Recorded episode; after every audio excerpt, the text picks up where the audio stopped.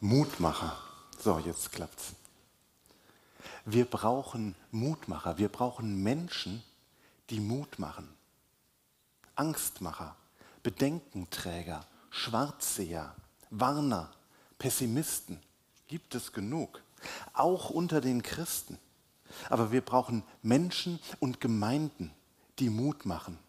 Und ich möchte euch, so wie die Lisa das schon angeteasert hat, heute Mut machen.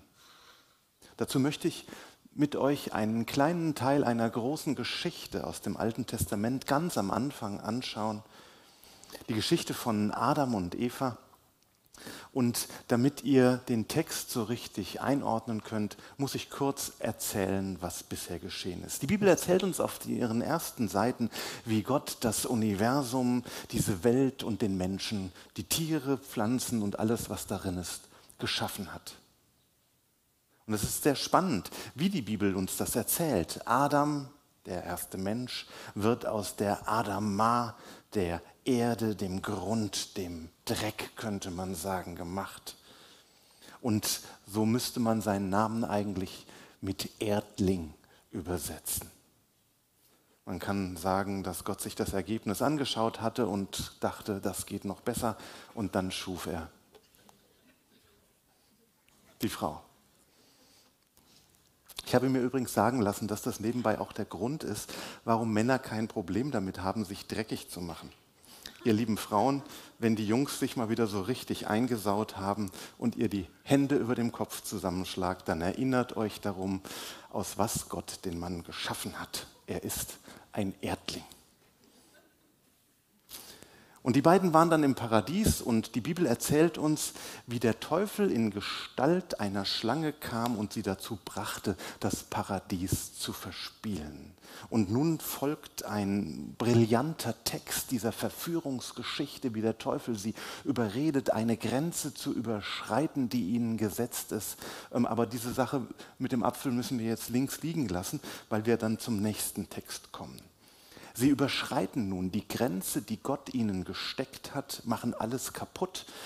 Theologen nennen das den Sündenfall, den Fall des Menschen und Beziehungen zerbrechen und ähm, zu Gott, zu Menschen und auch zur ganzen Umwelt. Und sie können auch nicht mehr dort in dem Garten bleiben. So weit, so kurz. Und nun kommt der Text, den ich mit euch anschauen möchte. Da wurden ihnen beiden die Augen aufgetan und sie wurden gewahr, dass sie nackt waren und flochten Feigenblätter zusammen und machten sich Schurze. Und sie hörten Gott, den Herrn, wie er im Garten ging, als der Tag kühl geworden war. Und Adam versteckte sich mit seiner Frau vor dem Angesicht Gottes des Herrn zwischen den Bäumen im Garten. Und Gott, der Herr, rief Adam und sprach zu ihm, wo bist du? Das ist der große Ruf Gottes. Adam, Mensch, wo bist du? Und er sprach, ich hörte dich im Garten und fürchtete mich, denn ich bin nackt, darum versteckte ich mich. Und er sprach, wer hat dir gesagt, dass du nackt bist? Hast du gegessen von dem Baum, von dem ich dir gebot, du sollst nicht davon essen? Da sprach Adam, die Frau, die du mir zugesellt hast, gab mir von dem Baum und ich aß. Da sprach Gott, der Herr, zur Frau, warum hast du das getan? Die Frau sprach, die Schlange betrog mich, so dass ich aß. Da sprach Gott, der Herr, zur Schlange, weil du das getan hast, seist du verflucht vor allem Vieh und allen Tieren auf dem Feld. Auf deinem Bauch sollst du kriechen und Staub fressen dein Leben lang. Und ich will Feindschaft setzen zwischen dir und der Frau und zwischen deinem Samen und ihrem Samen. Er wird dir den Kopf zertreten und du wirst ihn in die Ferse stechen. Und zur Frau sprach er, ich will dir viel Mühsal schaffen, wenn du schwanger wirst. Unter Mühen sollst du Kinder gebären und dein Verlangen soll nach deinem Manne sein, aber er soll dein Herr sein. Und zu dem Mann sprach er, weil du gehorcht hast der Stimme deiner Frau und gegessen hast von dem Baum, von dem ich dir gebot und sprach, du sollst nicht davon essen. Verflucht sei der Acker um deinetwillen, mit Mühsal sollst du dich von ihm nähren dein Leben lang. Eine faszinierende Geschichte, randvoll mit Weisheit, mit geistlicher, spiritueller Weisheit, aber auch randvoll mit lebenspraktischer Weisheit. Und ich kann sie gar nicht wirklich ausschöpfend, erschöpfend auslegen, sondern ich kann nur so ein paar klitzekleine Teile aus ihr herausgreifen. In dieser Geschichte sehen wir drei Ängste, die uns belasten, die uns beschädigen, die uns beeinträchtigen, kaputt machen. Und wenn wir darüber nachdenken, wie wir Mutmacher werden können, dann müssen wir erst einmal die Ängste anschauen. Die erste Angst könnte man so formulieren. Ich verstecke mich, weil ich Angst vor Enthüllung habe. Das ist die Angst, bloßgestellt zu werden, die Angst, entlarvt zu werden, die Angst, vielleicht auch der Lächerlichkeit preisgegeben zu sein, die Angst davor, nicht dazuzugehören in die Gruppe, die Angst vor Beziehungsabbruch, dass jemand sieht, wer ich wirklich bin und dann nichts mehr mit mir zu tun haben will. Und die Wahrheit ist, da gibt es eine ganze Menge in mir, das mir nicht gefällt und das auch nicht gut ist. Und ich denke, das kennt jeder. Es gibt Dinge in uns. Das sind Dinge, die wir vor anderen verbergen, die die anderen nicht sehen und nicht wissen sollten. Das, was an mir selber mir nicht gefällt, das möchte ich vor den anderen verbergen, damit sie es nicht sehen nicht schlecht von mir denken. Ich fühle mich nicht mehr Dazugehörigkeit und habe dazugehörig und habe Angst davor, dass sie mich, dass sie Beziehungen zu mir abbrechen, mich meiden.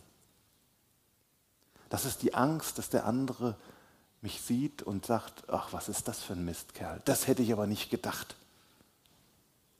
Dann sieht er meine Fehler, meine Zwänge, meine Charakterschwäche, meine Sünden. Verstecken heißt, dass wir uns andere auf Distanz halten. Sie dürfen uns nicht zu nahe kommen. Und es bewirkt, dass wir uns schwer tun, uns zu öffnen und dem anderen es zulassen, dass wir die Karten auf den Tisch legen und sagen, ja, so ist es. Und so kann Gemeinschaft entstehen und Nähe entstehen. Und dann heißt es in diesem Text, und Gott, der Herr, rief Adam und sprach, wo bist du? Und er sprach, ich hörte dich im Garten und fürchtete mich, denn ich bin nackt, darum versteckte ich mich. Ich fürchtete mich. Ich fühle mich bloßgestellt. Ich fühle mich verwundbar. Ich verstecke mich. In dieser Geschichte kann man ja fragen, warum ruft Gott eigentlich den Adam? Gott weiß doch, es ist doch nicht möglich, dass Adam sich irgendwo hinter einem Busch in dem Garten versteckt und Gott, der allwissend ist, der die Erde, das Universum geschaffen hat, nicht weiß, wo dieser Typ steckt. Und zweitens weiß Gott auch ganz genau, was vorgefallen ist und was passiert ist. Ich glaube, die Antwort ist, stell dich zu dir habe Mut zu dir. Gott will, dass der Adam lernt, zu sich selbst zu stehen, zu sagen, hier bin ich und es ist nicht besser. Dass Adam lernt, offen einzugestehen, was schiefgegangen ist, wer er ist und was geschehen ist. Mut zu mir. Das heißt auch Verantwortung für mich selbst zu übernehmen. Und das muss der Adam lernen. Steh dazu, wer du bist und steh auch dazu, was gewesen ist. Wisst ihr, alle Veränderung, alle Reife im Leben geschieht nur, wenn wir das Versteckspielen aufgeben. Wenn wir lernen, dazu zu stehen, wer wir sind, auch mit unseren problematischen Seiten. Mut zu mir. Das heißt zuallererst mal, dass ich in den Spiegel schaue und sage, ja, so ist es, das bin ich, ungeschminkt. Ich bin einer, der eine Bühne braucht. Mich drängt es nach vorne. Ich bin einer, der unbedingt meine, seine Ziele erreichen muss. Deshalb beginne ich notfalls auch andere zu manipulieren. Ich bin einer, der gerne groß sein möchte, deshalb rede ich schlecht über andere und mache sie klein. Oder ich bin einer, der sich zurückzieht, wenn es kritisch wird. Was auch immer. Ich weiß nicht, was deins ist. Aber Veränderung und Reife in deinem Leben kann nur geschehen, wenn du ehrlich wirst und dich stellst und zuallererst dich selber vor dir selbst stellst. Wenn du es nicht zugibst, wenn du nicht den Mut aufbringst, dann kannst du auch nicht den Bann brechen. Und es wird immer wieder zu den Situationen kommen, wo du sagst, ja, ich habe es schon wieder getan. Ich fürchte mich, ich verstecke mich. Angst bewirkt, dass Menschen sich verstecken. Und was ist das bei dir? Gibt es so Punkte, wo du dich versteckst? Wo du sagen musst, es sollte niemand wissen, ich möchte das nicht. Ich rede da lieber nicht drüber. Dinge, wo du Angst hast, der Wahrheit über dich ins Auge zu schauen, wo du sagst, ich mag gar nicht dran denken. Ich dränge das irgendwo weg. Das ist die erste Angst in diesen Versen. Die zweite Angst ist, ich beschuldige andere, weil ich Angst vor Ablehnung habe. Zuerst versteckt sich Adam und als er dann entdeckt wird, dann steht er nicht zu seiner Schuld, sondern schiebt sie auf einen anderen. Und da steht halt in dem Moment noch jemand anders rum. Die Frau, die Eva. Und Adam macht's wie ein richtiger Mann. Er beschuldigt seine Frau. Ich muss an dieser, Geschichte, an dieser Stelle immer an eine Geschichte denken, die mir so eindrücklich war. Ein guter Freund von mir, der ist Arzt. Wir sind einst zusammen in Berlin in die Schule gegangen, schon vor vielen, vielen Jahren. Und dazu muss man wissen, dass die Berliner damals nicht zur Bundeswehr mussten. Ähm, und ungefähr nachdem er zehn Jahre Facharzt für Chirurgie war, machte ihm, mittlerweile war die Grenze auf und auch Berlin hatte irgendwann eine Bundeswehr oder die Berliner Jungs mussten auch zur Bundeswehr und machte ihm die Bundeswehr ein gutes Angebot, weil sie genau so jemanden suchten, wie er von seiner Profession als Chirurg ähm, war. Und er bekam eine sehr hohe Position als Arzt im Bundeswehrkrankenhaus und dann mit Auslandseinsätzen viel unterwegs gewesen. Teilweise war er der Ranghöchste im Lager. Jetzt kenne ich mit diesen, mich mit den Geflogenheiten und den ganzen Sachen nicht so aus, weil ich ja auch Berliner bin. Aber er erzählte mir, er natürlich auch nicht, war aber nun an ranghoher Stelle da drin. Und er erzählte mir, dass er irgendwann über den Kasernenhof gelaufen ist und die Schulterklappen falsch rum dran gemacht hatte. Das passiert nun nicht wirklich irgendeinem Soldaten. Und irgendwann erbarmte sich jemand, salutierte vor ihm und sagte mit Verlaub, Herr Oberfeldarzt, Ihre Schulterklappen sind falsch rum dran. Was sagt er? Das muss meine Frau gewesen sein. Die war aber wochenlang gar nichts. Naja. Es war automatisch. Sehr beliebt bei Männern, was Adam da tut. Die Frau war es. Wer Ablehnung vor, aus, wer Angst vor Ablehnung hat, zeigt immer zuerst mit dem Finger auf andere. Und das ist das große Schiebespiel der Schuld. Und manchmal ist es so, je mehr ein Mensch, je kritischer ein Mensch ist, je mehr er mit dem Finger auf andere zeigt, was die alles falsch gemacht haben und was der alles falsch gemacht hat und was da falsch ist, desto mehr Angst vor Ablehnung hatte. Das gibt es auch bei uns Christen, die immer mit dem Finger drauf zeigen, was alle anderen falsch machen. Je mehr Ablehnung ich fürchte, desto mehr muss ich die Schuld auf andere schieben und mit dem Finger auf sie zeigen. Hast du gegessen von dem Baum, von dem, dem ich dir geboten habe, du sollst nicht davon essen? Da sprach Adam, die Frau, die du mir zugesellt hast, gab mir von dem Baum, damit ich aß. Fällt euch auch noch auf, dass er nicht nur die Frau beschuldigt, sondern sagt, die Frau, die du Gott mir zugesellt hast. Am Ende ist Gott schuld. An allem. Mut zu mir. Das heißt, übernimm Verantwortung. Und übernimm Verantwortung auch für das, was in deinem Leben nicht richtig gegangen ist. Und nun machen wir noch einen Sprung in der Geschichte und suchen uns noch einen Gedanken. Ähm, das ist die Angst, die Kontrolle zu verlieren. Ich werde herrisch, weil ich Angst vor Kontrollverlust habe. Adam und Eva haben mit dem Sündenfall viel verloren. Sie haben auch die Kontrolle über ihre Zukunft verloren. Sie sind aus dem Paradies rausgeflogen und nun standen sie, die ja nichts anderes kannten als das Paradies, nun vor einer sehr ungewissen Zukunft.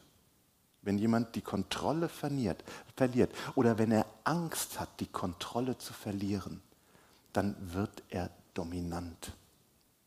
Je unsicherer du bist, desto herrischer wirst du.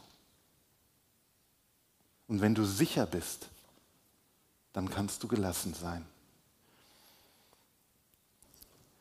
Stellt euch vor, man könnte den Level der Angst, die im Herzen von einem ist, messen auf einer Skala von 0. Es gibt überhaupt keinen Grund zur Angst. Ich liege im Liegestuhl am Meer und es ist alles fein.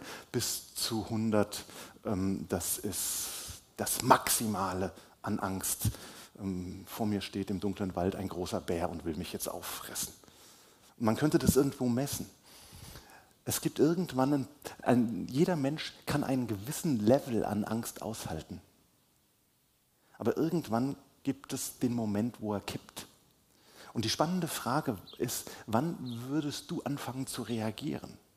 Wann fängst du an, rumzuschreien, für deine Sicht zu kämpfen?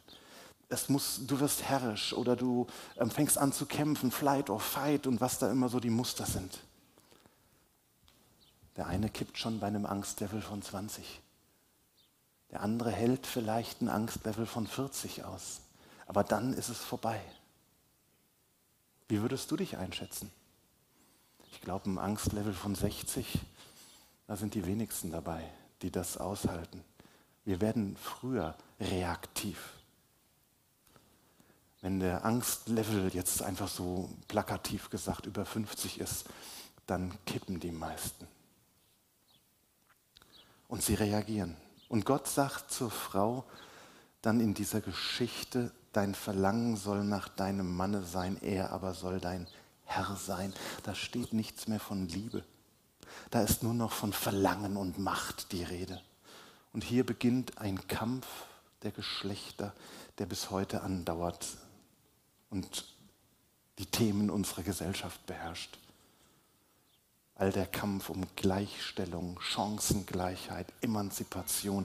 Es ist so faszinierend, wie dies auf den ersten Seiten der Bibel schon steht und enthalten ist.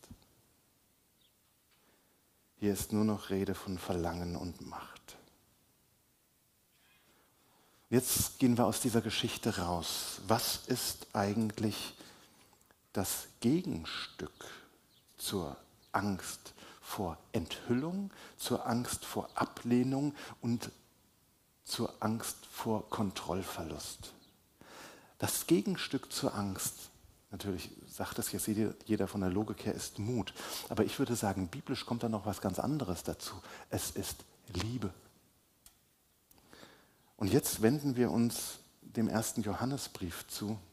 Da steht nämlich ein interessanter Vers. Da steht in 1. Johannes 4, Vers 18, Furcht ist, ist nicht in der Liebe, sondern die vollkommene Liebe treibt die Furcht aus. Wo Gottes Liebe ist, verschwindet die Angst. Wenn die Liebe Gottes zur Eingangstür in das Herz hineinkommt, dann muss die Furcht zur Hintertür raus. Aber umgekehrt stimmt es auch. Wenn die Angst in dein Herz hineinzieht, dann geht allmählich die Liebe raus. Das kann man im Leben eines Menschen beobachten, aber das kann man auch in einer Gesellschaft beobachten. Wenn die Angst kommt, dann geht die Liebe. Und Johannes schreibt diesen so wichtigen Vers, 1. Johannesbrief, Kapitel 4, Vers 18, darf man nicht mit Johannes 4, Vers 18 verwechseln. Furcht ist nicht in der Liebe, sondern die vollkommene Liebe treibt die Furcht aus. Wer Angst hat, kann nicht lieben. Mut zu mir. Wie kann ich Mut zu mir bekommen? Wie kann ich die Angst vor Enthüllung, Ablehnung und Kontrollverlust überwinden? Lebe immer mehr in der Liebe Gottes. Durch die ganze Bibel hindurch lesen wir, dass Gott uns liebt. Das ist etwas außerhalb von uns und das ist auch etwas, was wir uns nicht selber verdienen können. Und das ist der letzte Grund, warum wir zu uns stehen können. Nicht, weil wir so toll sind, auch nicht, weil alles richtig gewesen ist, was wir gemacht haben, nicht, weil wir so ein liebenswerter Mensch sind oder weil wir so viele Fähigkeiten haben, sondern es gibt nur einen Grund, weil Gott dich liebt. Deshalb kannst du zu dir stehen. Gott nimmt dich an, so wie du bist. Das ist wichtig, denn tiefe Wunden entstehen, wenn Menschen sich verworfen fühlen, wenn sie nicht dazugehören, wenn das ihnen verweigert wird, wenn sie sich ausgestoßen fühlen. Wir wollen dazugehören und anerkannt sein. Und damit verbringen wir so viel Zeit in unserem Leben. Und es gibt so einen Denk Denkfehler bei uns. Wisst ihr, wir denken, viele denken, wenn ich perfekt bin, dann lieben mich die anderen. Das ist der große Irrtum der Perfektionisten. Wenn ich perfekt bin, dann lieben mich die anderen. Die Tragik dabei ist, du wirst es nie erreichen. Du wirst nie so perfekt sein. Wisst ihr, einer war perfekt. In allem. Das war Jesus. Und haben sie ihn alle geliebt? Nein. Jesus war perfekt, aber den haben sie gekreuzigt. Egal, was du machst, egal, wie du dich kleidest, egal, wie viel Arbeit du erledigst, egal, was du alles tust, irgendjemand wird dich nicht mögen. Es ist so. Aber du bist vorbehaltlos geliebt. Gott liebt dich ohne Vorbedingung. Was du auch tust und was auch geschehen ist, Du kannst nichts tun, das Gott dazu bringt, dich nicht mehr zu lieben. Denn Gottes Liebe hängt nicht an dem, was du tust, sondern an dem, was er getan hat. Du bist ein geliebtes Kind Gottes von unendlichem Wert, für die Ewigkeit bei ihm geschaffen. Du bist nicht, was du leistest. Du bist nicht, was du besitzt. Du bist auch nicht, was andere über dich sagen. Du bist ein geliebtes Kind Gottes. Und deshalb kannst du Mut haben zu dir, weil Gott dich annimmt und liebt. Und der letzte Gedanke ist, wer Mut zu sich bekommt, der kann auch Mut zum Nächsten bekommen. Wer sich selbst nicht geliebt fühlt, kann auch andere nicht lieben. Aber Gott liebt dich und deshalb kannst du auch anderen Menschen, auch wenn sie für dich vielleicht als komisch erscheinen, kannst du anderen Menschen in Liebe begegnen. Gerade auch den Menschen, die vielleicht ein bisschen schwierig sind. Wie sehr muss sich Jesus von Gott geliebt gefühlt haben, dass er sogar seinen Peinigern mit Liebe und Respekt begegnen konnte. Die Liebe Gottes zu dir ist so groß, so sagt es Jesus, dass du sogar deine Feinde lieben kannst. Die Liebe, mit der Gott dich liebt, können wir so dann auch an andere weitergeben. Schließen möchte ich noch mit einem Satz aus dem Johannesevangelium, den Jesus gesagt hat. Ein neues Gebot gebe ich euch, dass ihr euch untereinander liebt, wie ich euch geliebt habe, damit auch ihr einander lieb habt. Amen.